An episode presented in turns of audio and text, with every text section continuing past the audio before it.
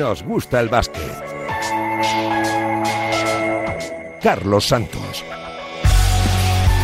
Y con Javi Fernández al frente de los mandos técnicos. ¿Qué tal? ¿Cómo estáis? Muy buenas. Bienvenidos una semana más a Nos gusta el básquet. Va avanzando el calendario, van pasando las semanas y empezamos a sacar las primeras conclusiones. El ACB, Tenerife y Real Madrid empatan en el liderato. Cuatro partidos, cuatro victorias, además, imbatibilidad de los canarios que también trasladan su buen momento a la Champions. Por contra todavía sin victorias, Zaragoza y Girona. Y ya ha habido cambio de entrenador en Fuenlabrada con la llegada de José Luis Pichel como técnico interino después de la salida de Salvaguardia y debutó con victoria el eh, fin de semana ante el eh, Betis. La sorpresa de la temporada hasta el momento, Granada y Bilbao, ambos con tres victorias. Dos equipos eh, que estaban en las quinielas para pelear por la permanencia hasta la última jornada han arrancado como un tiro, sobre todo el equipo nazarí, que viene precisamente de ganar a Bilbao este pasado fin de semana y se ha colocado con tres victorias en su primera participación como nueva denominación en la ACB. Ya tienen el 25% de trabajo hecho los de Pablo Pin, que están ah, aprovechando los fichajes y también sabiéndole sacar jugo al bloque de la temporada pasada. En cuanto a nombres eh, propios, uno por encima del resto, el de Adai Mara, un eh, joven zaragozano de 17 años, 2'21 y una de las sensaciones del baloncesto español en los próximos años. Se viene hablando mucho de él por su altura, por su impactante físico, pero ya le vimos bastantes cosas de nivel este verano en el Mundial Sub-17, cuando se colgó la plata junto a Izan Almansa y junto a Hugo González, otros dos eh, de los proyectos de futuro más importantes. El jugador de Zaragoza debutó este fin de semana con 8 puntos en la ACB y se ve como una luz en unas tinieblas que están siendo de momento Casa de Zaragoza. El de Adaimara es uno de los nombres propios de la semana, como también lo es el de Facundo Campazo. Parece que por fin el culebrón llega a su fin. Va a firmar un año con los Dallas Mavericks, va a seguir en la NBA, va a jugar su tercera temporada en la mejor liga del mundo y se va a reencontrar con uh, Luka Doncic. La paciencia que ha tenido recompensa y el cordobés que va a seguir eh, manteniendo su sueño de jugar en la mejor liga del mundo. El Real Madrid pasa página y se olvida de Facundo Campazo. Eso ya pasó, lo de Campazo ya es historia, eh, seguramente hubiera sido un jugador, pues obviamente, muy bienvenido aquí porque lo conocemos y sabemos eh, el, gran jugador que es. Eh, pero a partir de ahora me parece poco respetuoso por mi parte pensar en otro tipo de cosas. Nosotros ahora mismo somos los que somos, estamos trabajando muy duro y, creo que los chicos pues merecen ese respeto de, de, bueno, de darles la oportunidad de que demuestren lo buenos que son. nada, con los que hay a muerte. Las palabras de Chus Mateo en la previa de una semana doble de Euroliga, en la que podría redebutar Luca Vildoza. Otro de los nombres propios de la semana, el argentino, después de año y medio en Milwaukee Bucks, con eh, poquitas oportunidades, vuelve al viejo continente. Ha fichado por Estrella Roja de Belgrado, pero su pase tiene polémica. Vasconia se quejó en un duro comunicado oficial de que Estrella Roja no había pagado por los derechos del argentino, que lo sigue teniendo Vasconia, y pedía a la Euroliga que paralizase el fichaje hasta que no recibiera compensación el club vitoriano. Mientras tanto, FIBA, que sí que, que sí que da el ok a la transacción y queda por ver si el argentino podrá vestirse esta semana con los colores de Estrella Roja o no, visitando precisamente el eh, Buesa este miércoles y el Wizzing Center el viernes. Mientras tanto, ya piensa en clave Serbia. Primeras palabras de Luca Vildoza. No, I'm really excited to, to join them. I was watching some games from uh, this season. I play here. Uh, I suffered them, so I'm happy to, to join and enjoy with them. Uh, I'm excited, you know. Uh, I closed my my way in in USA. Uh, I didn't have the, the chance, so I want to prove myself that I can play here. I want to uh, prove myself and everybody that Bueno, diciendo Luca Vildoza que está realmente contento, eh, eh, feliz por firmar por Estrella Roja, que le conoce al club de sobra, que ha jugado contra ellos y que quiere tener a la afición a favor. Dice también que ha cerrado su capítulo en la mejor eh, liga del mundo, en la NBA, y que está con ganas de demostrar su valía en Europa. Luca Vildoza, Facundo Campazo, Adai Mara, nombres propios de una semana muy continental, con la primera doble semana de Euroliga y con el optimismo de un Vasconia que ha arrancado como un tiro con Peñarroya. los chicos están demostrando ganas, están mostrando implicación. Eh, Eh, esto acaba de comenzar, pero eso es una muy buena, muy buena señal. Un partido en menos de 48 horas, un partido en el que viajamos en el día porque no tuvimos pista para, para entrenar el domingo en Zaragoza. Me dicen que creen que es la primera victoria que se produce jugando fuera, viajando en el día en, los últimos años. Bueno, eso son buenas noticias, son buenas noticias que hablan bien de, del equipo y hablan muy bien de los, de los chicos, pero estamos empezando. Mar García, que ficha por Fuenlabrada, vuelve a una de sus canchas por un mes para reforzar al equipo madrileño. En la Aleporo, primeras ah, diferencias al frente de la tabla, con Moraván Candorra, que ha comenzado realmente bien, y ya con ah, Lleida, con estudiantes y con San Pablo Burgos eh, justo detrás. En la Liga Femenina, el partidazo del fin de semana se lo llevó Perfumerías Avenida, que esta vez sí que ganó a Valencia Basket en el eh, duelo de la jornada 3 y lo que está por venir es absolutamente espectacular. Una nueva temporada de la NBA la mejor eh, liga del mundo, con claros aspirantes al anillo como Lakers y Milwaukee, como los Warriors de Stephen Curry, y con muchos nombres propios para disfrutar, y con seis españoles, Ibaka, Juancho, Billy, Ricky Rubio, Santi Aldama y Usman Garú. Así que suerte a todos ellos en una semana también de arranque de la mejor eh, liga del mundo, de mucha competición continental, de Euroliga, de Eurocup, de, mm, de, la Champions y también de recuerdo positivo, porque esta semana justo se cumple un mes de una de las mayores gestas del eh, deporte español, de la historia, como es ese Eurobásquet conquistado en eh, Berlín hace cuatro semanas y que se convirtió en un oro eh, muy brillante para la selección que dirige Sergio Scariolo. Presentaciones hechas con Javi Fernández al frente de los mandos técnicos. Enseguida estamos hablando y mucho de la mejor liga del mundo, de la NBA, pintando la previa como Dios manda de una grandísima competición. Tenemos cita en Granada con el entrenador del equipo de moda de la CB. También charlaremos con Paco Olmos, con el técnico de San Pablo Burgos y como siempre analizaremos los nombres propios que nos está dejando este arranque con mucho por contar en la Liga Andesa. Bienvenidos una semana más a Nos Gusta el Básquet en Radio Marca.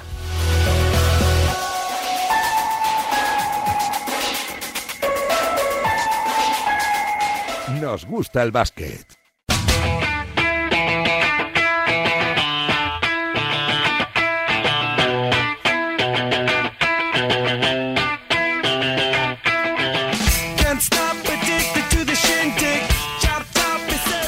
La primera parada en este Nos gusta el básquet eh, tiene que ser para analizar con calma y con un tiempo reposado lo que pase en la mejor liga del mundo. En la redacción de Marca está Jorge Quiroga. Jorge, ¿qué tal? ¿Cómo están? Muy buenas.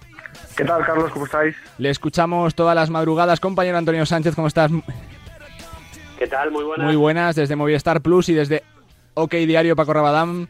Saludos, Paco, ¿qué tal? ¿Cómo están? Muy buenas. Hola, muy buenas, Charlie. Bueno, Jorge, primera aproximación ¿no? de la liga de un, un año que, yo no sé si para ti es de Bucks y, de, y de Warriors o si puede haber más candidatos.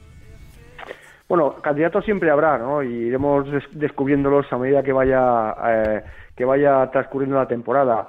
Eh, de todas maneras, yo creo que eh, una temporada o una, una, campaña NBA en la que los dos máximos candidatos, según las apuestas, son los finalistas de la temporada pasada, ¿no? Vimos que, o vemos que, que tanto Boston Celtics eh, como Golden State Warriors aparecen como los máximos hmm. candidatos, eh, implica que no ha habido excesivo movimiento en, en el mercado. Es verdad, eh, la mayor parte del, del, foco del mercado se lo llevaron las renovaciones millonarias de muchísimos jugadores. Eh, y bueno, veremos equipos como Bucks también, por supuesto, como, como has mencionado tú. Eh, veremos a los Nets si son capaces de evitar la autodestrucción que, que todos eh, preveemos.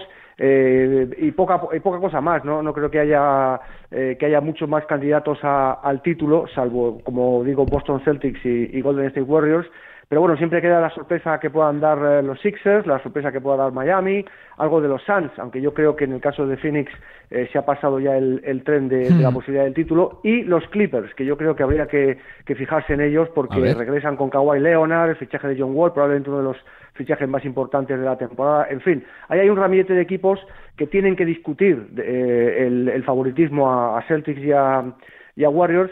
Eh, y lo iremos viendo a, lo largo de la temporada, pero como siempre, hasta que nos pase el All-Star, no veremos realmente las, las eh, fuerzas y las opciones de, todos ellos. ¿no? ¿Vas por ahí tú, Antonio, o no? ¿O, hay, hay sorpresas? a ver, Jorge me ha dejado un poco margen, desde luego, para la sorpresa, porque ha dado bastantes equipos eh, con acierto. Eh, me apetece mucho ver a Memphis, que es, a lo mejor quizá no lo ha mencionado, no como, perdón, como favorito al, al, anillo, pero sí es un equipo con Jay Morán, con Aldama, que creo que va a tener bastantes minutos. También la lesión de Janet Jackson va, va, a ayudar. Hemos visto una pretemporada súper ilusionante para él y obviamente para todos los demás. Pero yo creo que en cuanto a los favoritos, por ahí van los tiros. Creo que Warriors y, Boston Celtics, el cambio, a ver, cambio, la lesión de Robert Williams le puede hacer daño, a cambio tienen a Malcolm Brogdon en la dirección, bueno, una cosa quizá por la otra, bueno, que son jugadores muy diferentes, pero en cuanto a jugadores que, que ayuden a Tatum y a, Jalen Brown y, y, se estaba dejando Jorge para el final que digo, eh, falta los Clippers, porque yo creo que, eh, que, que la llegada de Kawhi Leonard en la llegada o la vuelta, la, enésima, porque es la segunda vez que se pierde una temporada completa, que pensamos que está roto y luego llega mejor de que cuando se fue. Entonces, eh, creo que hay que meter a, los Clippers ahí. Luego ya veremos qué es lo que pasa en, en la temporada, pero creo que, que puede ser otro equipo que, que pueda dar eh, bastante eh, bastante que hablar, ¿no? Junto creo que con los super favoritos Warriors, que recuperen esto sí a, a Weissman, que es otra de las piezas que, que les podía faltar, porque el año pasado que Looney acabó siendo casi All-Star, del tramo final de, temporada, pero con Westman este equipo puede dar miedo y con Clayton son ya al 100% o por lo menos ya bien, bien desde, desde el primer partido. Entonces, para mí son los, los grandes favoritos con Boston Celtics, por supuesto con los Nets, eh, Clippers, eh, lo que, con Sixers, en fin. Creo que el ramillete es, es, grande, pero yo de momento, en este día, el primer día que empieza esta noche la NBA, eh, para mí los grandes favoritos son los Warriors para, para el anillo. ¿Tu sensación, Paco? Bueno, yo tengo la sensación de que Boston para mí es el equipo más fuerte. Han fichado a Malcolm Brogdon, que es un gran base titular. Pero a ver el tema de entrenador, cómo está también ahí, ¿no? claro. bueno, pero al final el entrenador es el general manager y es el señor Stevens. O sea, al final yo creo que por ahí no va a cambiar mucho el tema. Y sí que es verdad que han incorporado talento como Danilo Galinari, que está lesionado, pero bueno, es buen jugador.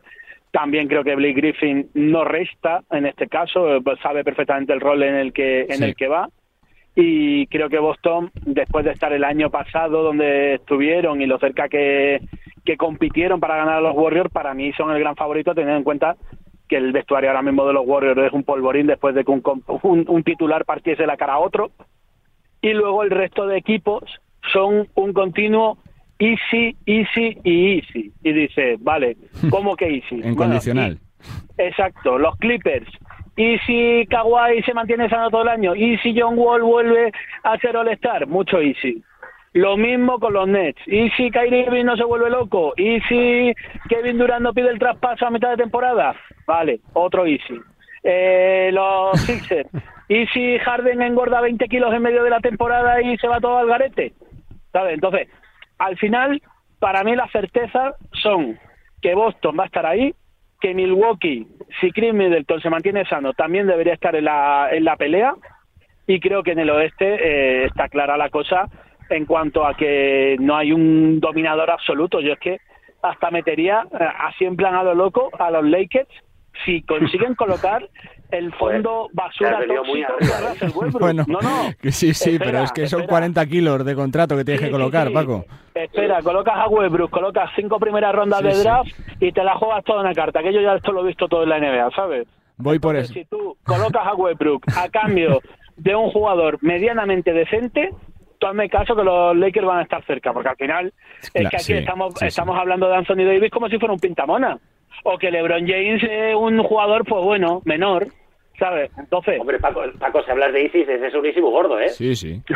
De los más grandes, de los más grandes. Para mí los Lakers están a conseguir un traspaso. O sea, si los Lakers consiguen un, traspaso bueno ah, de un vale, vale, pero a ver, a ver, quién pica es que muy bien pero a ver quién bueno pica quién pica oye pues pues te digo una cosa en la NBA también hay equipos que están buscando la reconstrucción y que no les vendría mal un contrato de esos bueno ya que se ha abierto el melón, eh, Jorge, eh, por la química, eh, Lakers puede funcionar con lo que tiene con Westbrook, Beverley, Anthony Davis, LeBron. Los Nets pueden funcionar después de todo lo que se habló de la relación entre Kevin Durant y Kyrie Irving y sobre todo Warriors. ¿Le puede pasar un poco de factura el porrazo de Green a, a Poole o no? Sí, a ver, Sí, muy rápido. Eh, yo he intentado siempre, en toda mi carrera profesional, no apostar jamás contra LeBron James. Y, bueno, más, más o menos me ha ido bien. Eh, este año probablemente cambie un poco esa filosofía, porque eh, creo que los Lakers ahora mismo están no un escalón, sino varios escalones por, por detrás de Golden State, probablemente de Clippers, como decía Antonio, incluso de Memphis y de, algún otro equipo, y por supuesto de los equipos del este, ¿no? Pero no solo por, por, por talento, bueno, decía Paco lo de Anthony Davis, claro que es un grandísimo jugador, y por supuesto LeBron, pero es que ahora mismo se han tirado todo el verano tratando de hacer ese intercambio y no lo han conseguido. A mí me suena que va a ser muy, muy complicado que lo hagan eh, en lo que bueno en lo que queda de, mercado ya no porque ya se acaba pero eh, de cara ya al, al, a febrero no cuando cuando cuando acabe el, mercado de traspasos es un traspaso eh, no solamente terriblemente difícil de hacer por por el tema económico sino porque Westbrook ya ha demostrado que no es un jugador en el que pueda reconstruir un equipo que quieras tener algo algo eh, cercano a ser campeón, ¿no? Eh, eso es el caso de los Lakers. Me, me surgen muchas dudas. Eh, también me surgen muchas dudas con los Nets, porque tenemos que ver el, la actitud de Kyrie Irving y también la de Kevin Durant. También lo decía Antonio, ¿no?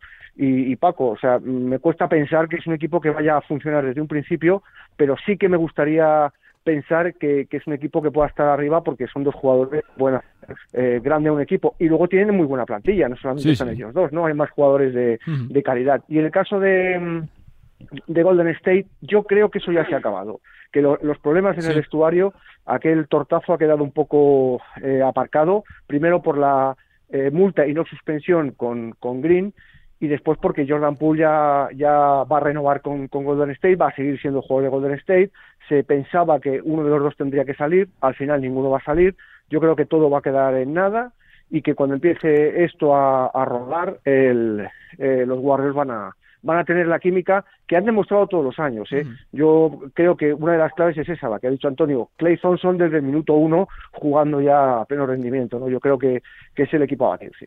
No puede ser sorpresa Lakers, Antonio.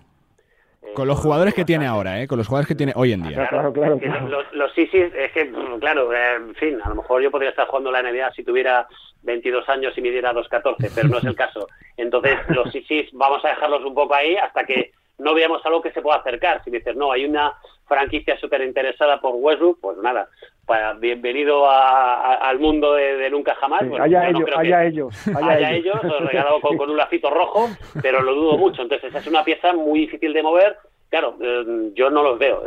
Que, yo estoy con Jorge que decía lo de Lebron, es que apostar contra Lebron, eh, a pesar de que van pasando los años y el tío tiene unas medias de porcentajes de puntos, rebotes, asistencias, en lo que incide en el equipo, parecidas a los de los primeros años, que es una salvajada. Y Anthony Davis es un pedazo de jugador, pero también con problemas eh, físicos muchas veces. Eh, sí, y, luego que no hay mucho más que acompañe. Bueno, que ha sido un jugadorazo, pero es que ahora resta más que suma, ya no solamente económicamente, sino incluso en la pista. Y con Beverly ahora de compañero, yo no sé lo que puede ocurrir. Hablemos de la crítica de los Warriors. Ahí puede se puede armar la marimorena ante estos dos porque están bastante tarados, la verdad, y lo han demostrado muchas veces. Y luego en cuanto a la clima de los Warriors, yo creo que no hay mucha duda en cuanto a que efectivamente, ¿no? Comentabais que eh, se mm, solucionó el tema de, em, eh, de Damon Green con una multa, eh, él públicamente hizo un escrito y tal. Yo estoy convencido mm. que Steve Kerry desde arriba han dicho, oye, vamos a que ahora que las cosas después de dos años en el, en el travesía por el desierto con las lesiones y, y marcha de jugadores importantes, que, que otra vez somos campeones, vamos a apretar todos, ¿no? Creo que para mí es el favorito. Después puede ocurrir lo que sea, evidentemente, las lesiones están a, la orden del día, pero creo que por química no creo que vaya a ser. Ahí como insisto, sobre todo Kerry y compañía saben manejar perfectamente los, los egos de, de los Splash Brothers y, creo que bueno pues que tienen bueno son muy favoritos o bastante favoritos y también a mí Boston me deja dudas por eso por, lo que hablaba de, Robert Williams y por la ausencia de Udoca que aunque dirija ahora Stevens que es otro fenómeno pero no es lo mismo el banquillo es un banquillo caliente y hay mm. que llevar también a esos jugadores eh, a buen puerto que, no es fácil. Bueno, en cualquier caso, que empieza una temporada que apetece mucho, como casi siempre, y ya para terminar, mm. acerca de los traspasos, es cierto que no ha habido grandes movimientos, pero a pesar de eso, pues echábamos pues, muchísimo de menos, ¿no? La NBA. Ya has dicho, Paco, tu respuesta, ¿no? O sea, que cero opciones, tanto para Lakers como para Nets, ¿no? bueno, pues ya está. Oye, yo simplemente he jugado lo easy. Para mí, para mí es muy sencillo pues apoyar a Golden State y para apoyar a, Milwaukee y Boston, eso es lo fácil. te tomas la pastillita azul y para adelante, que no pasa nada. Pero que también tiene una cosa, que, que lo- los directivos de la NBA están para algo, ¿sabes? ¿no? Sí, están sí. para, para mover piezas y para mover fichas y yo no creo que a LeBron le vayan a dar una mala muerte en el sentido de eh, LeBron, que te vas a quedar peleando por el play. No creo que los Lakers se permitan un tercer año haciendo la misma patochada. O sea, ya pelearán o ya harán lo que tengan que hacer para conseguir volver a, a su sitio. Igual que Sí, creo Paco, que, por ejemplo, Paco, pero, pero Paco, eh, eh, yo creo que los Lakers no es un equipo que se pueda meter en playoffs eh, o, o que su objetivo sea meterse en playoffs para caer en primera ronda. No, el, el no. objetivo tiene No, que ser luchar en los playoffs claro. por llegar a la final, claro. Eso es lo que Claro. tiene que ser, claro. Eso, eso está claro, pero que eso ha sido el debe histórico de los Lakers y yo creo que a LeBron le van a intentar dar un final digno, porque al final eh, tú piensas que el anillo del, del 2020 pues fue casi el trofeo Ramón de Carranza de la NBA, ¿sabes? ¿No? Fue un trofeo de verano, prácticamente. Entonces, a LeBron le quieren dar un anillo sin asterisco y, y supongo que los Lakers se moverán en el mercado más de lo que han ofrecido hasta ahora, porque es verdad que han intentado colocar el activo tóxico de Westbrook en solitario, pero no lo han intentado con cosas que lo adornen un poco el, el vestido, ¿no? Porque si tú, Lakers, dices, no, te voy a dar la primera ronda de 2025, que probablemente los Lakers en 2025 estén en reconstrucción, y la de 2026. Pues lo mismo algún equipo ya sí te interesa, Está porque hay claro. equipos en Pero no, reconstrucción. no, les debe- no, no les deben quedar muchas primeras rondas a los Eso Lakers, quiere ¿eh? decir, digo, no Han- creo han que haya mucho ya muchas, de, sí. de ronda por, por dar Sí, por sí, Lakers, han dado ¿eh? muchas, sí. sí, sí. Bueno, algo les debe quedar seguro en el, en el tanque. Lo que Sí. a mí me parece claro es que no han forzado todavía la máquina al máximo para echar a Westbrook. Es un hecho que, que ese es el gran problema de los Lakers para que este año no sean competitivos. Y luego, volviendo a- al tema, creo que hemos hablado muy poco y hemos subestimado mucho a Dallas. Creo que Dallas va a estar. Y Dallas, eh, ¿Tú crees? se ha hablado de que han fichado a un tío que es Christian Wood, que viene de Houston Rockets, que es un jugador que, que puede hacer muy buenos números y creo que tienen un equipo bastante completo y que este año le toca a Luca. O sea, y cuando digo que le toca a Luca, es que los dos últimos MVPs para Jokic, los an- dos anteriores para Antetokounmpo. Igual le toca a Luca este año. Puede Sí, habría, eh, eh, hay- hay- si tuviésemos mucho más programas se podría hablar de la, digamos, de la clase media, en la que yo metería, por ejemplo, a Dallas, pero también, como ha dicho Antonio, a Memphis, o a equipos como Denver también, hay equipos que, que, que, que- que tienen muy buena pinta, eh, pero bueno, eh, Pero no hemos para hablado de ganar los el anillo, favoritos. Eso es, yo creo que Dallas no está para ganar el anillo, aunque sí para divertirnos y, por supuesto, ver a Luca ganando el MVP. O sea, Mm, vamos a ver, va a tener. Dallas, Dallas no está para nada, pero Dallas estuvo el año pasado finalista de conferencia. Vamos a medir, vamos a medir. Que luego llegan los playoffs, llegan las papas calientes y a muchos les pican las manitas. ¿Vale? O sea, que es que estamos diciendo, no, que Dallas, pues vaya, una pandilla. Y el año pasado finalistas de conferencia. no, no, no, no, No, Paco, no, hemos dicho una pandilla. que es- un, es un buen equipo, pero yo no lo meto en el, en, en- entre los favoritos al título. Ahora Claro. mismo, ¿eh? En este Tiene que haber Oye, condicionantes, ¿y claro. tenéis, tenéis Claro. intriga por ver a, a Minnesota con el proyecto de los gigantes? Sí, sí, También sí, mucha, sí, sí. sí. Mucha curiosidad, sí, a ver cómo van a jugar. Además, bueno, en pretemporada estaban jugando los dos, eh, tanto Sí, sí. Carlitos como, como Rudy Gobert, bueno, está bien, y Anthony Edwards, quiero decir, que Minnesota es otro también otra clase media, pero vuelvo a lo mismo, son clase media Sí. que les veo que le falta un punto para realmente ser aspirantes de verdad al anillo.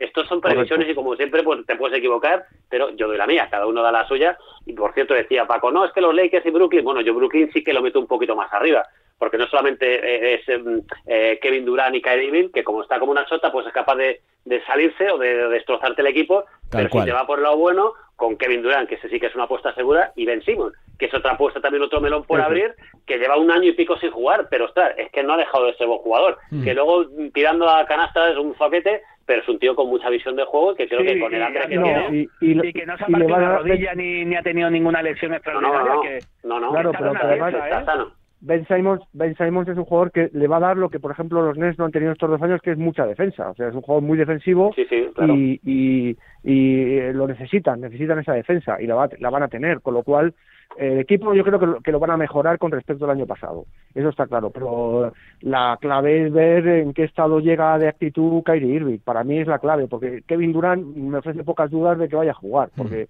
aunque pida el traspaso él va a jugar y va a rendir, El problema es Kyrie Irving. Y si Kyrie Irving es el Kyrie Irving de Cleveland, por ejemplo, es. pues ¿cómo no puedes pensar en, en Brooklyn para ganar la NBA? Claro. Dos temas eh, más sobre la mesa. Brevedad, por favor, que se nos va de tiempo. Los españoles. Hay seis. Ibaka, Ricky Rubio, Juancho Hernán Gómez, Billy Hernán Gómez, Santi Aldama y la figura de Garuba. Eh, Jorge, eh, ¿quién lo va a hacer mejor? ¿Quién peor? ¿Qué opciones tenemos? Pues eh, yo creo que va a estar entre eh, Santi Aldama probablemente y Billy Hernán Gómez eh, la sorpresa, porque ninguno de los dos ha estado súper brillante en estas eh, temporadas y yo creo que Mm. lo- uno de los dos eh, o los dos lo van a hacer muy bien este año, pero creo que el que mejor va- lo va a hacer es Ricky. Entre otras cosas porque Cleveland, que también nos hemos olvidado de ellos, tienen un equipazo. Un equipazo. Eh, jugaron muy un equipazo, sí, jugaron muy bien el año pasado. Eh, eh, lo único que tiene que recuperarse del todo y esa es la incógnita que yo ahí meto. Si está completamente recuperado, su lesión es fea o fue, fue fea y si está recuperado del todo, pues yo sigo pensando que Ricky es eh, uno de los eh, bases top de, de- la liga y, de, y del baloncesto eh, en la actualidad. Pero confío mucho en Billy, que eh, a que le ven con otros ojos allí, con bueno todos los que han estado en Eurobasket eh, y que son de la NBA tienen otros ojos allí, eh, por cómo lo hicieron en el, en el europeo. Pero Billy y Aldama yo creo que van a, que van a tener un año excepcional. ¿Tú, Antonio? Pues eh, sí, al hilo de lo que está diciendo Jorge, creo que me apunto bastante a lo que a lo que comenta. Eh, yo quiero ser optimista con Billy. Quiero decir, este año vuelve Zion Williamson, que el año pasado eh, se lo pasó en blanco. No es exactamente su puesto porque puede jugar eh, con cuatro y cinco, pero sí es otro interior más y tiene que ganar eh, la confianza del entrenador para entrar más en rotación. Balanchuela suele ser el titular, hasta Jason Hayes ha tenido a veces más minutos, pero cuando ha jugado Billy es raro el partido que no te hace casi un 20-10 teniendo minutos. El problema pues es que no, no, no se lo suelen dar. Eh, a Baranchuria se lo ha comido con patatas en el europeo. Si eso les vale, como a Garuba, que parece que lo han descubierto ahora, no no sé si leí que fue el entrenador o quién de, de Houston, ah, pero que puedo hacer cosas o no sabíamos que voy a hacer. ¿En serio? ¿De verdad? Lo has tenido un año y sí, ahora sí, es que descubres esas declaraciones fueron, la verdad, que, puede, puede eh, pasar, puede defender y puede hacer- hacer otras cosas, pues eh, se lo tendría que mirar un poquito. Sí. Espero que tenga más minutos. Como Billy, si Billy, tiene minutos, es que eh, es un jugador, eh, no sé si 20-10, pero sí que es un jugador que te puede aportar eh, aportar mucho. Y insisto, y lo comentaba al principio, Aldama creo que esté aprovechando lo que es una desgracia, que es una lesión de un compañero, puede incluso entrar en el quinteto inicial o por lo menos tener el, este- entrar en la rotación habitualmente y puede darnos bastantes alegrías. Y ese melón que es Ricky Rubio, que ya tuvo una lesión calcada, eh, que volvió mejor incluso de lo que era y esperemos que sea así. Yo lo que he podido leer, no controlo el entorno de Ricky, pero que eh, está volviendo con muy buenas sensaciones. Entonces me voy a quedar con eso y que esperemos que diciembre, esperemos bueno finales de año, podamos ver ya las canchas a, a un Ricky, pues eh, por lo menos al mismo nivel, que ya sería mucho, que, que en las últimas temporadas. Cierra, Paco. Bueno, eh, ninguno va a ser All-Star. Siento ser pesimista y bajaros a la tierra. Mm, El único que puede hacer algo, puede destacar algo, será Ricky y veremos a ver, porque todo va a depender un poco de la conexión con Donovan Mitchell y el tiempo de juego que le den los Cavaliers. Para mí, Juancho tiene una oportunidad con el marketing de la película, de Bo Cruz, ta, ta, ta, ta, ta, ta, de que le den minutos incluso cuando no los merezca. Y por Y los triples de la final. Y por los Y para mí- eso es. Y para mí, tanto Billy como Aldama son complementos circunstancial del lugar. A Billy se le lesiona Balanchunas y jugará y hará unos numerazos. Pero mientras Balanchunas no se lesione, mal. Y lo mismo con Steven Adams, en, en el caso de Aldama. Entonces, no sé, yo creo que tenemos que ser realistas. Y luego ya Garuba e Ibaka, pues bueno, están cada uno a ver si Garuba en un equipo tan flojito como Houston consigue entrar en la rotación, que sería lo suyo. Y luego Ibaka, pues bueno, a ver a ver qué hace, porque la vejez de Ibaka no está siendo precisamente la que todo el mundo podría esperar de- del jugador. Y para cerrar, eh, los pronósticos breves. Jorge, campeón, Pues Golden State, vamos a repetir. finalista, Boston Celtics. mejor jugador de la temporada. Pues voy a ir con Luca. Vale. Y, y para el técnico, ¿quién? Ahí es más complicado. Eh, vamos con, con, Ja- con Jason Kidd. Venga, te lo repito, Antonio. Campeón, Eh, Warriors. finalista, Oh, Brooklyn Nets. Mejor jugador. Eh, Giannis Antetokounmpo. Y, y el técnico del año, ¿quién? El técnico, venga, Steve Kerr. Venga. Paco, campeón. Boston. Le- no, tienes que decir Lakers. Bueno, Oye, ya he dicho, Boston está, está, está bien jugado por parte de Paco. Finalista, No, venga. no, no, est- estaba de broma. eh, finalista Golden State. Venga. Eh, mejor jugador de la temporada. Mejor jugador de la temporada, yo se lo voy a dar a Yanis. Venga, Yanis. Y para cerrar, técnico del año. Técnico del año, para que no me digan nada Antoni, los, los Antonios y los Jorge, Darvingham. Venga, muy bien, ahí está.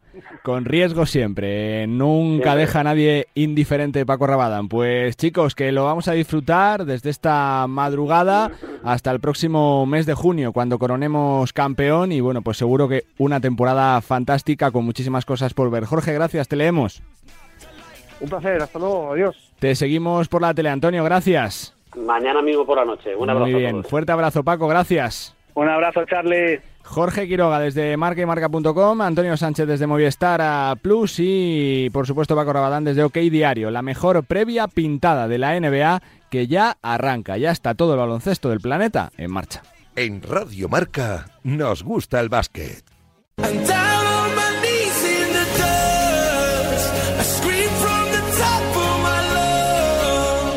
Bueno, yo creo que es el equipo de moda en este arranque de temporada. Se lo han ganado por méritos eh, propios, tres victorias en cuatro partidos, diez años después de su refundación volviendo al ACB y siempre con una figura que ya es historia del club de la ciudad de la Alhambra, de la capital nazarí, como Pablo Pin. Pablo, ¿qué tal? ¿Cómo estás? Muy buenas.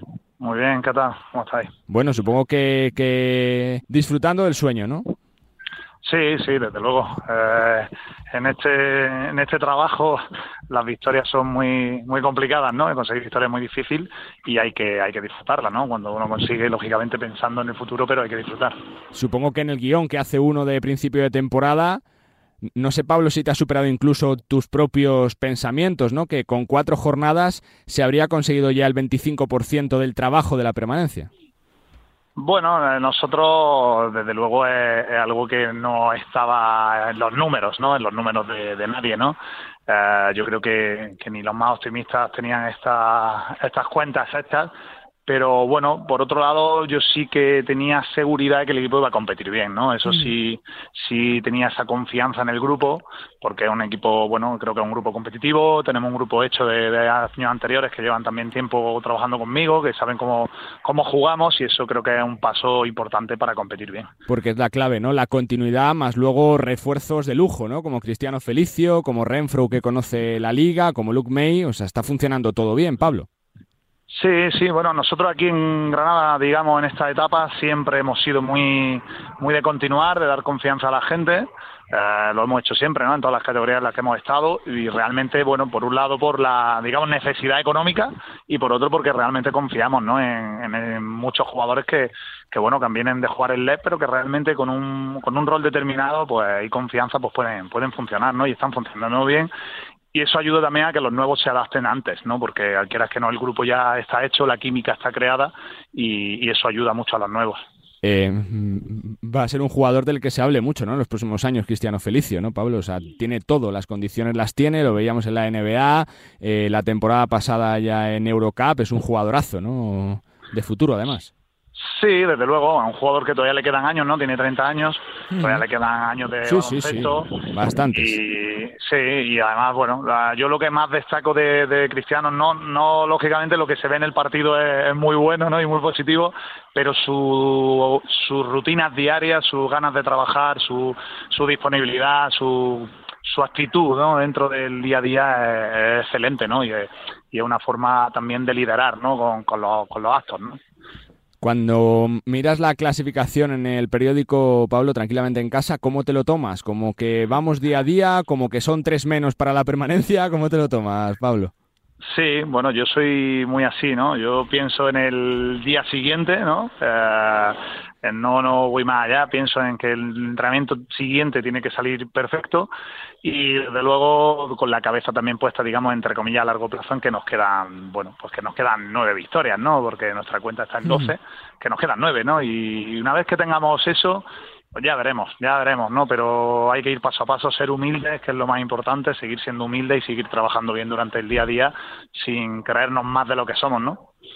Se antoja fundamental para la permanencia el ser sólidos en casa, ¿no? Porque siempre se habla de esas cuentas virtuales, ficticias que hacen los equipos, los entrenadores en la cabeza, pero ser sólidos en casa es fundamental, ¿no? Siempre.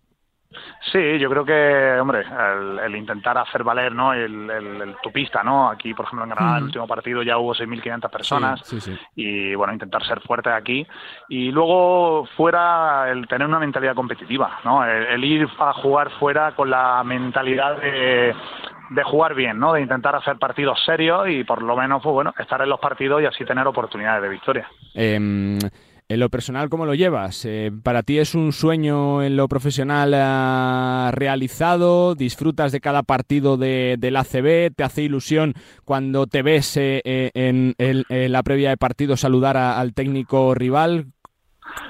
Bueno, hombre, claro, lógicamente para mí es una satisfacción enorme, ¿no? El, yo hace unos cuantos años, ¿no? Tengo 39, pues hace unos cuantos años, desde pequeño he venido a este pabellón como, como, como socio, ¿no? Con mi familia, ¿no? Con lo cual uh, es algo especial, ¿no? He sido jugador del antiguo CB Granada, ¿no? Bueno, algo muy bonito el, el que seas tú ahora, ¿no? El, el entrenador y luego, pues lógicamente competir contra gente pues que llevas años eh, analizando, estudiando, aprendiendo de ellos, ¿no? Y, y, que sigo haciéndolo, ¿no? Con lo cual, eh, pues bueno, un orgullo, una satisfacción y también pues, una motivación, ¿no? ¿Por qué no decirlo? Una motivación para seguir adelante. ¿Es como lo esperabas la CB? O sea, de competitiva, de nivel, de calidad, como sí, la veías por sí. la tele o no?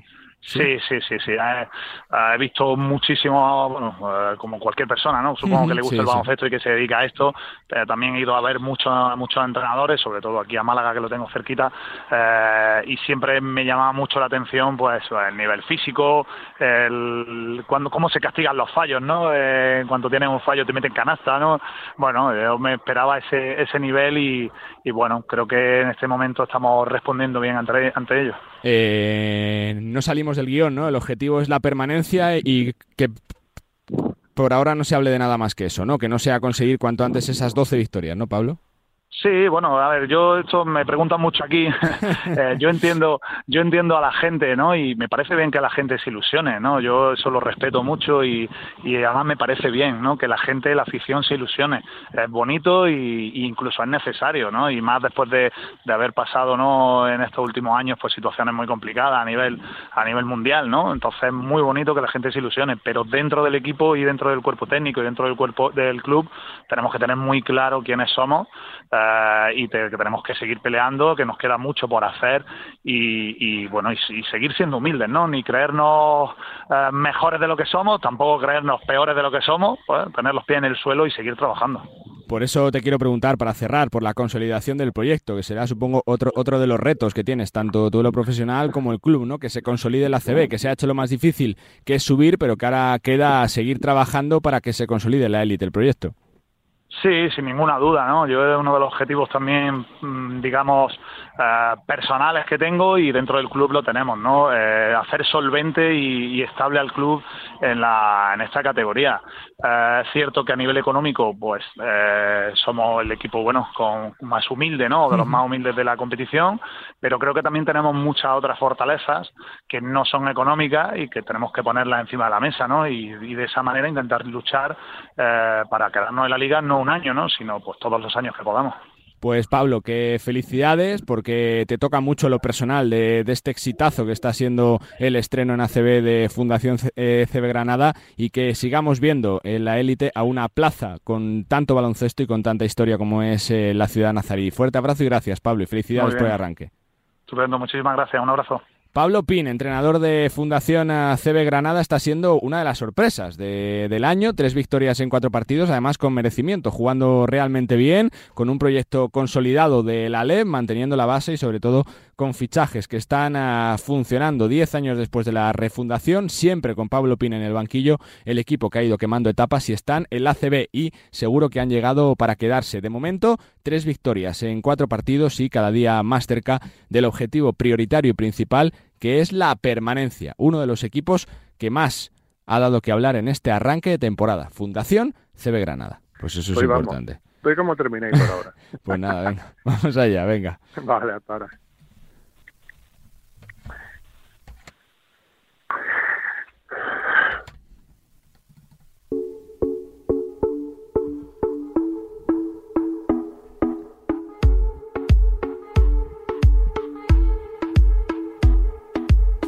Bueno, ratito habitual también que se ha convertido esta, esta temporada en Nos gusta el básquet, el de Enrique Corbella, para hablar un poquito de lo que ha sido el fin de semana del ACB y lo que le está pareciendo, ¿no? Este arranque de temporada que nos está dejando muchísimas cosas positivas. Saludos, Enrique, ¿qué tal?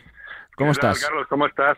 Esto ya se va a convertir, esto se va a convertir en tradición, entonces, ¿no? Sí, sí, por supuesto que sí. Yo, mientras sigas disponible, Yo recibirás mi llamada. ¿eh?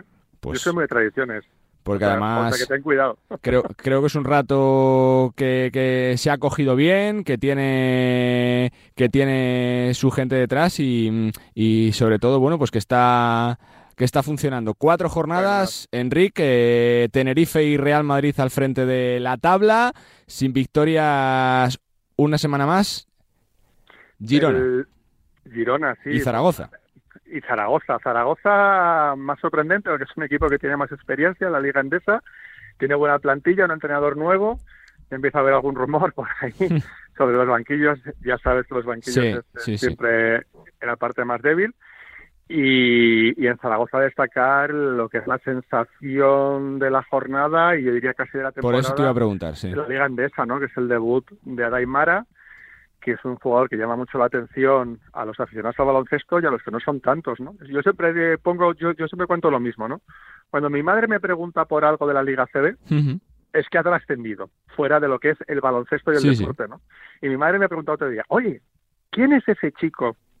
Entonces dije, Adaimara ha traspasado en lo que es el deporte, ¿no? Pues chico de 2'20, 17 años, que juega baloncesto como Los Ángeles, que no solo es alto, es buenísimo, Mm. en la NBA no le pierden de vista, los, los grandes de Europa tampoco, y en Zaragoza lo están disfrutando, que es que es, que es lo que toca, ¿no? Es que es buenísimo. Le tienen que aprovechar, ¿no, Enric? Porque se habla mucho de- del boom del Eurobásquet, ¿no? De, de- de- de ensalzar figuras como las de Alberto Díaz, como las de Darío Brizuela y Jaime Fernández, pero de- dentro de este verano tan de éxito de la federación, el de Adai Mara es uno, uno de los nombres, ¿no? Que, Adai, Mara, que va a sonar González, mucho. Sí, sí. Y Hugo González son como los dos grandes talentos que nos vienen Ujú. a, i- iba a decir a medio plazo, no, a corto plazo, ¿no? A Hu- Hugo está en el Madrid y, y le queda un, un escalón más. Es un año más pequeño también. Sí. Y Adai, también por sus condiciones físicas, pues es un jugador que yo creo que está para ayudar a, la- a Zaragoza. No, no te digo para jugar 30 minutos y salvar desde el descenso, ¿por qué no? Pero para jugar poco a poco, entrar en dinámica CB, ir conociendo la liga, ir viendo lo que tiene que mejorar, por supuesto que sí, porque sus condiciones son, son impepinables. De hecho, yo no recuerdo un jugador con estas condiciones nunca en el baloncesto español, y ni siquiera Pau Gasol. Más allá de Adai Mara, ¿Mumbrú puede tener su futuro complicado en Valencia si esta semana no consigue victorias o es pronto todavía, Enrique? Es que esta semana, si no me equivoco, tiene Efes, Fenerbahce en y Turquía. Barça. En Turquía, o sea, es que son tres partidos que, que Valencia es, no es difícil que Bueno, y. Santiago, es verdad que ante- an- antes va a Santiago, sí. Sí, pero es que Escobradoiro es una salida muy mala. Yo creo que Valencia es un sitio en el que tienen mucha paciencia con los entrenadores y con los jugadores, que son conscientes que tienen una plantilla muy nueva, que son conscientes de que la plantilla lo, lo mismo tiene alguna carencia en su confección y que la pueden mejorar. Y yo creo que Alex tiene crédito, porque es una apuesta fuerte. Que Tres años. Y, Y, y él ha demostrado además en, en Bilbao, si no, si no si te acuerdas, Sí. el año sí, pasado empezaron muy mal y acabaron fantásticamente bien. Comenzaron 0-4, creo recordar, el año Por pasado. eso te digo, ¿no? Y entonces, evidentemente, esta semana para Valencia no es la mejor para intentar salir del pozo y más con las lesiones. Desde el seleccionado Rivero, que está siendo el mejor pivot en, en la CB esta temporada. Está siendo brutal el arranque que, el arranque que está teniendo. O sea, que lo tienen todo muy cuesta arriba. Pero bueno, es un club que, que, que tiene recursos, que tienen paciencia y que es un club de baloncesto. Yo, yo creo que saben entender esa, e- esa situación. Voy con otro club de Euroliga, Basconia. da una sensación totalmente diferente ¿no? de la del año pasado, más competitivo, más guerrillero. Parece que los fichajes han funcionado con esa pareja de bases, Darius Thompson, Marcus Howard, que va a dar mucho que hablar, con Kotsar por dentro, con los eh, Yedraitis y compañía Parece eh, como que hay comunión, Sí, que sí. hay comunión entre lo que es la plantilla y la confección de la plantilla y el entrenador, ¿verdad? Como que Peñarroya Sí, está cómodo con ese equipo, ¿no? A mí, a mí- me da e- esa sensación y que ha conseguido que sean un equipo, son muy rápidos, son atléticos. Yo, yo veo a Peñarroya muy cómodo con ese equipo y creo que pueden hacer cosas muy interesantes por- porque tienen que crecer y tienen que ir para arriba. ¿Te preocupa lo de Girona, Enric? Porque es verdad que, que después de la sensación del primer partido, ¿no? compitiéndole muy bien al Real Madrid, yo creo que tienen plantilla para mucho más, pero han arrancado con 0-4 y, y las últimas derrotas son preocupantes, ¿no? compitiendo realmente poquito. Sí, hombre, un 0-4 para un recién ascendido ta- tampoco es tan raro, pero claro, lo comparas con, con Granada, que está Ujú. haciendo un temporada increíble, con Cristiano Felicio eh, demostrando que es uno de los mejores pibos que han llegado este año a España, con sus jugadores que destacaban el oro siendo importantes en, en ACB, claro, y lo comparas con Girona y te sorprende un poco, ¿no? Pero yo creo que no, yo creo que, que Girona tiene buen equipo, tiene mucho talento, mucho talento, yo sí creo que flojean en alguna parte de, en alguna parte de la actuación, especialmente fuera, probablemente los bases y algún refuerzo probablemente les llegue, ¿no? Pero. Yo le tengo mucha fe a Aito, yo soy soy muy de Aito. Entonces, un equipo con Aito y con Margasol tiene que ir para arriba. Seguro. Yo soy haitista a muerte, ¿eh? a muerte. tiene tres campeones del mundo la plantilla. Se junta No, Aquino Colón con Oriola, con Margasol, más plata olímpica y de ahora Aito. viene Oriola, que cuando coja la forma, Sí, sí, sí, entonces sí. es un pues un salto de calidad súper importante, ¿no? Pero yo sí les veo, por ejemplo, que todavía, sobre todo los bases, tienen que coger un poco el punto a la competición, un pelín, un pelín. Son, son tres bases que me encantan, ¿eh? Tanto Paul Figueras como Franz, como Aquino Colom, a mí me encantan. Pero lo mismo les falta coger ese puntillo, ¿no? Lo has mencionado A la liga. Ahora, Granada, eh, funcionando como un reloj, ¿no? Tres victorias, seguramente el 25% del trabajo hecho, la salvación suele estar cifrada en 12 triunfos, que les quiten lo bailado ya, ¿no? Porque además están jugando realmente bien y, y- y con los fichajes funcionándoles. Es que Granada es un proyecto que lo llevan haciendo bien desde hace varios años. El año pasado, sin ser los, los mega favoritos, ascendieron en plan grande y este año, cuando, cuando mantenían el bloque de Leporo, yo lo vi en verano y digo, "Joder, esto es la verdad. Digo, a mí es lo que me gusta, ¿no? Que, que se mantenga el bloque nacional de Leporo cuando asciendes. Pero claro, también es un riesgo, ¿no? Y Sí. sobre todo me sorprendió que mantuviesen a, a Tropel, al, al alero americano tirador, y dije, que a mí me gusta mucho, pero dije, bueno, pues es un, es un equipo valiente, creen los suyos y tal. Y cuando vi en verano que fichan a Cristiano Felicio, digo, Dios mío, Cristiano Felicio Granada.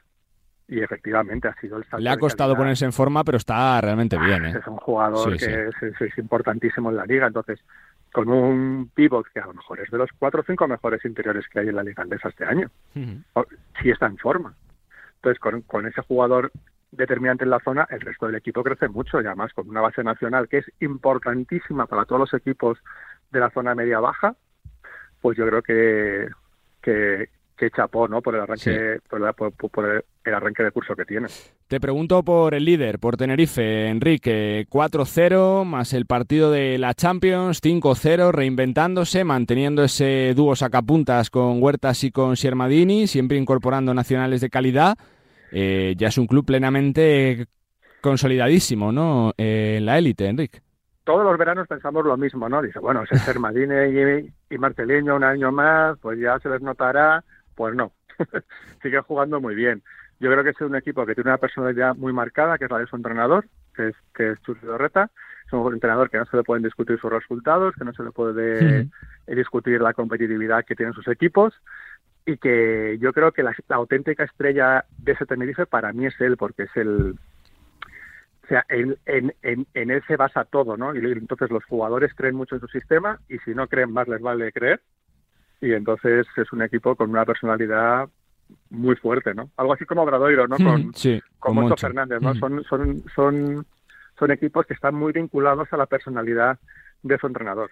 Y la última que te hago, también de actualidad. Eh, pasamos un sábado entretenido con todo el afer y el rumor eh, Shannon Evans y el eh, Real Madrid, que parece que, que se ha quedado en nada de momento. Sabes que yo vi que yo vi entrenar a Shannon Evans este verano, ¿no? ¿Ah, sí? Sí, sí, sí. Eh, Shannon Evans ha estado entrenando varias semanas en Madrid con Uros Dragicevic, que es una- Ajá, sí. un entrenador serbio que hace específicos a jugadores en España, y, y lo voy a entrenar, ¿no? Y lo veía en directo y digo, qué bueno es, qué rápido es, qué fuerza tiene. Y me impresionó muchísimo. Y la verdad que es un jugador tan competitivo y tan bueno que yo sí lo vería en el Real Madrid. La pregunta que te quería hacer, después de- del no de Campazo, que va a fichar por Dallas Mavericks, ¿necesita el Real Madrid un base eh, para afrontar lo que queda de, de temporada? ¿Está bien cubierto con lo que tiene? ¿Cómo lo ves, Enrique? ¿Sea Es que- Shannon Evans o, o sea otro? Es que el problema que tiene el Madrid es que tiene a dos bases lesionados que todavía no han debutado, ¿no? Dos bases de super primer nivel y buenísimos. El tema es, ¿cree el Real Madrid en esos bases? Si cree en el Madrid en esos bases y tiene Claro. fe, evidentemente que no hace falta ningún base. Que no tiene fe en esos bases por lo que sea, por experiencia, porque el año pasado no estuvieron bien, porque salen de lesión y tal, les hace falta un base, es, es sencillo. ¿Que tienes fe eh, en ellos? Apuesta. Hmm. Y Pues si no, pues, pues tienes que buscar uno fuera. Uno que conoce la liga y que es competitivo y que tiene un físico, aunque aunque sea pequeño, tiene un físico bastante potente, es, es, es Evans. Y los jugadores buenos, como ha demostrado Musa, cuando vienen de equipos pequeños, si son buenos, saben adaptarse a los equipos grandes para competir. Veremos en los próximos días si el Real Madrid refuerza su plantilla o si mantiene lo que hay, con el Chacho, con Yul, con Alocen, con Williams Goss cuando vuelva, con Hanga, con Avalde, que han jugado ahí en esa posición. y Pues Juan Núñez jugando sus 15-20 muy minutos bien, en jugando muy bien, jugando O sea, muy bien no, además. no está haciendo unos numerazos, pero es un jugador de Bueno, 18 poco a años poco, que tiene está 18 jugando años, 15, claro. 20 minutos en una liga competitiva y cada partido sus 4 o 5 asistencias da, ¿eh? Pues talento joven. Está muy bien, sí, sí. Nos- nosotros somos del talento. Sí, nos alegra muchísimo que haya talento joven, que hay que sacar jugadores y que el legado de la selección tiene que mantenerse. Pues quedamos por concluida la consulta de esta semana. Enric, fuerte abrazo, siempre es un placer, Una- gracias. Un abrazo, Charlie, cuídate mucho. Hasta luego. Enric Corbella para darnos su pincelada del ACB, del fin de semana y de cómo está la competición. Cuatro jornadas ya, primeras conclusiones que se pueden sacar. Colíderes, Tenerife y Real Madrid por la parte baja, descenderían a Aleporo, Zaragoza y Girona todavía sin victorias. Continuamos, venga, porque hay que hablar con un entrenador eh, de éxito, con un entrenador que intentará volver a la élite con uno de los equipos que más ha dado que hablar en los últimos años. Venga. Carlos Santos, nos gusta el básquet. Bueno, pues eh, nos vamos a ir a Burgos, porque es verdad que es una ciudad que está muy de moda con su equipo de fútbol, pero también lo está desde hace años con su equipo de baloncesto. Este año en la categoría del Aleporo, con un proyecto que ilusiona, con un proyecto construido, yo creo que para subir y con un entrenador que supongo que está, bueno, pues eh, tratando de sacar el máximo jugo de la plantilla. Paco Olmos, ¿cómo estás? Muy buenas. Hola, ¿qué tal? Buenas tardes. Bueno, supongo que es un eh, reto complicado, pero con la ilusión, ¿no? De que, oye, que se ha descendido, pero que hay que subir cuanto antes mejor, ¿no? Sí, es un reto complicado, como siempre implica jugar para, para ascender en una categoría, pero a la vez, como tú has dicho, muy, muy ilusionante, ¿no? Creo que todos tenemos claro el objetivo, eh, sin más presión que, que la realidad de, de luchar por, por la vía del ascenso, de las dos formas que, que hay, pero no, no lo decimos, sino lo queremos trabajar en el día a día, lo queremos trabajar en el partido a partido. Eh, obviamente cuando vienes de un descenso pues hay muchos fantasmas y nos hemos propuesto y dado que prácticamente es un grupo nuevo, pues empezar un libro desde la página cero, eh, borrar el, el prólogo y poder escribir un buen final.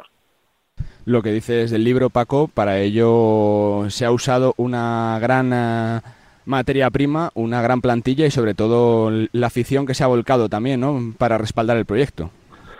Bueno, yo creo que, nuestra afición lo ha demostrado, ¿no? En los dos primeros partidos, prácticamente 8.500 personas, eh, antes de firmar cualquier jugador eh, prácticamente 7.000 a- abonados, con lo cual creo que ellos ya, ya han hecho el trabajo, ahora no, nos toca a nosotros.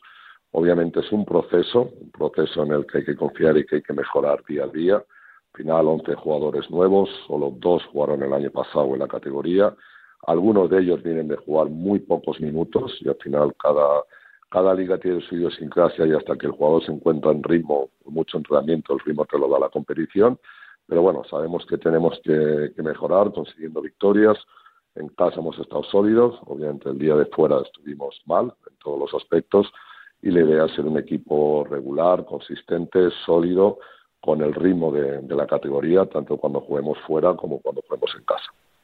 Nombres hay, Paco, la categoría es muy complicada, la Leporo tiene muchas particularidades que la hacen ser muy difícil. Eh, la presión de tener que subir es casi más eh, difícil de, de trabajar que los propios rivales eh, semana a semana, Paco, para ti o no? Sinceramente, no. Yo creo que en esta vida, allá donde, donde trabajemos, hay una presión por hacer las cosas bien. Y yo prefiero tener la presión que, que lo traslado a responsabilidad de, de jugar siempre para ganar, que peores los que los que juegan para no para no perder, ¿no? Con lo cual tenemos que estar claro, el, el grupo tiene claro el, el objetivo y se les comunicó a la hora de venir, aunque no había que explicarlo, se les, se les explicó. Creo que ahí está el respaldo de nuestra afición, ahí está el esfuerzo que, que ha hecho el club y ahora se trata de, de construir, de, de mejorar y obviamente entender la idiosincrasia de esta categoría. ¿no? Esta categoría tiene sus particularidades, tanto a nivel de defensa como a nivel de ataque, como a nivel de ritmos, y es una cosa que nos tenemos que meter desde, desde ya, porque no es una liga donde el talento venza al combate, a la lucha, a la energía, y en eso creo que, que tenemos que aprender y, y mejorar en el día a día.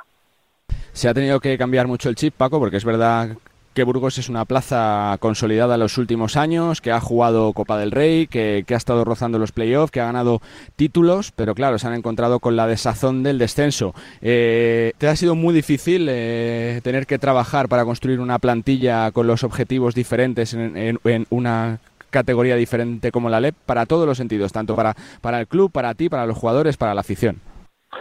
Obviamente el club ha vivido una época de bonanza, una época, como llamo, de, de Disney, de ganar títulos europeos, de ganar títulos mundiales, de hacer eh, grandes cosas en, en la Liga CB.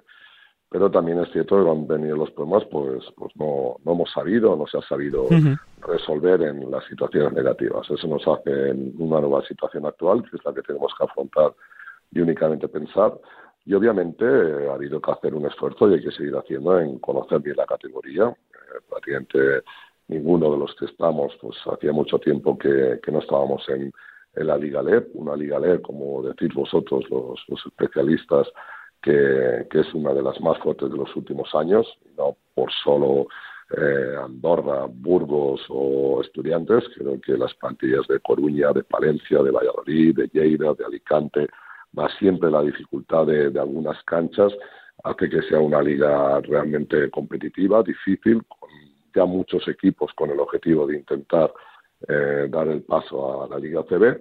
Y ya te digo, tenemos que, mejorar, tenemos que conocer, pero tenemos también que, conseguir resultados. ¿no? Entonces, obviamente siento que cada día seremos mejor, pero eso no incluye que en el momento de, de competir tenemos que ir a, a por la victoria desde el primer día. Te pregunto por ti en lo personal, Paco, ¿es un reseteo también eh, para ti comenzar de cero, por así decirlo, un proyecto nuevo en la Leporo después de tu llegada eh, con la temporada ah, ya comenzada, del ruido que se generó por tu salida de, de Breogán? ¿Es un reseteo para ti desde cero casi? Sí, es empezar un proyecto realmente como un entrenador le gusta, ¿no? Desde cero, ser parte en la formación de, la plantilla du- durante el verano, eh, fichar jugadores que, que se alineen en, en tu sistema. Sinceramente, el año pasado, cuando llegué, pensé que realmente había buenos jugadores, pero había muchas situaciones que, que uno desconocía y que, bueno, ya quedan en, en el pasado y a partir de ahí, pues, eh, empezar de cero con la mente eh, clara, con los objetivos claros y, sobre todo, generar un ambiente de, de trabajo, de, de ser un equipo sólido, de, de generar una familia, que es lo que queremos ser, de ser un grupo aguerrido y, y que disfrute del trabajo del día a día para cuando llegue el momento de competir estar preparados. Lo decías antes, ¿no? La Leporo es una de las competiciones más fuertes de los últimos años por la calidad de los proyectos que hay, porque Estudiantes, que es un club eh, de solera de nuestro baloncesto, lleva allí ya por segunda temporada, pero sobre todo, Paco, porque desde que se da la posibilidad de subir, la competencia es feroz, tremenda, ¿no? Totalmente. Yo creo que antes cuando empezaba la LEP, más allá de competir por ganar, pues solo habían realmente uno, dos, tres proyectos que, que podían subir. Incluso muchas veces los descensos de ACB no, no se consolidaban. Pero a día de hoy creo que es una competición abierta. Creo que si los 18 equipos eh, consiguieran el ascenso, los 18 conseguirían jugar en, en la Liga CB y eso hace pues que obviamente sea una liga más abierta, una liga más fuerte, una liga mucho más, más competitiva, con mucha mayor calidad de, de jugadores y también con, con, un ritmo muy alto de, juego, ¿no? Con lo cual, eh, para ganar hay que respetar y nosotros tenemos un máximo respeto a esta competición, sabiendo también, y hay que decir las cosas como son, que siempre que nuestros rivales jueguen contra nosotros, pues genera un plus de, de motivación, y tenemos que ser consistentes con eso y llevarlo de una forma natural en el día a día. El reto es subir sí o sí, Paco. Eh, en la, viabilidad del proyecto y, del club depende de regresar cuanto antes para la CB o no. Bueno, yo no creo que la viabilidad del club dependa del, totalmente de, del ascenso, porque entonces estaríamos hablando, hablando más allá de presión, de, de crisis institucional. Yo creo que es un club muy solidificado la figura de nuestro presidente Félix Sancho, la figura de nuestro gerente Álvaro, Álvaro Martínez, con lo cual creo que, que el club tiene la estabilidad que, ha demostrado cuando estaba anteriormente en LE, cuando ha jugado a CB, cuando ha jugado Europa y ahora que vuelve a estar en LE. Ahora, obviamente, el objetivo único, y ahí está nuestro lema de, de camino de vuelta, es jugar para ascender, pero entendiendo la dificultad que tiene. Aquí no vamos a hablar ya de eh, éxitos o fracasos en, en, la jornada 3, pero sí que, claro, tenemos un, objetivo y creo que ese objetivo es común, tanto por parte del club, por parte de la plantilla, por parte del staff y obviamente por parte de, de la afición. Me salgo un poco de Burgos. Paco, te pregunto por Sana Musa. Eh, le conoces muy bien. ¿Cómo te lo encontraste cuando fichó la temporada pasada por uh, Breogán? Porque es verdad que es un jugador que debutó muy joven, que se esperaba mucho de él, que quizá tomó decisiones precipitadas en su futuro, pero que la temporada pasada se relanzó. ¿Cómo le cambiaste a Sana Musa? ¿Cómo te lo encontraste? Bueno, la verdad es que hablamos en verano y tanto su gente como yo, como su entorno familiar, pues sabía que tenía que, tú antes decías, ¿no? resetearse en el, en el baloncesto, necesitaba volver a sentirse protagonista, volver a sentirse en un grupo sólido, volver a sentirse en un equipo, no pasar de, de NBA de un equipo a otro, de un equipo a otro luego pasar a Euroliga y no disfrutar de la competición. Y bueno, obviamente su talento estaba ahí, pero tenía que encontrar un buen sitio. Eh, yo intenté ayudarle y le dije dónde estaba su, su progresión eh, como, como jugador, un jugador capaz de, de hacer muchísimas cosas. Él también quería eh, no limpiar, pero tener una buena imagen de, compañero, de jugador profesional, porque también había habido algunas situaciones que, que obviamente a gente tan joven le, le, afecta y a partir de ahí, pues bueno, tuvimos una excelente relación profesional que se convirtió en una gran relación personal, de hecho, pues bueno, sigo comunicando con él prácticamente todas las semanas, está esperando el momento que pueda venir a Burgos porque está cerca para, para estar con nosotros y ver un partido y la verdad es que es de los jugadores que realmente te, te alegras porque más allá del talento hay muchas cosas que le ha ido superando y madurando en muy poco tiempo. ¿Le ves preparado para ser el líder del Real Madrid? ¿Te ha sorprendido su salto tan grande de, de Breogán para el Real Madrid? O sea, es un jugador de ese nivel, ¿no, Paco?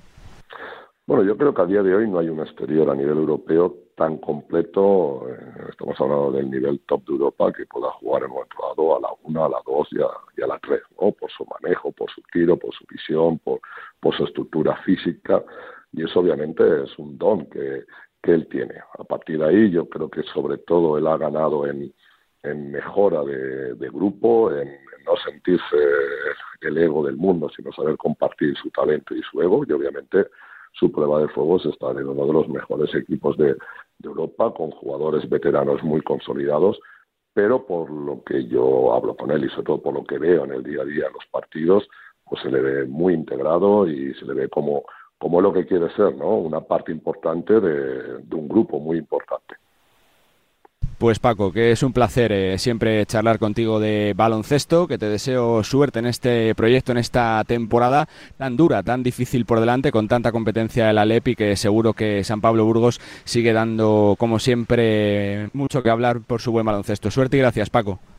Muchísimas gracias y ojalá se cumplan tus, tus deseos. Un fuerte abrazo. Paco Olmos, entrenador de San Pablo Burgos. ¿Cómo está la LEP? ¿Qué nivel de equipos? Una competición absolutamente espectacular con uno de los grandes favoritos, el San Pablo Burgos, que entrena a Paco Olmos, que conoce muy bien a Sana Musa, no en vano, le entrenó en Breogán el curso pasado. Continuamos, venga.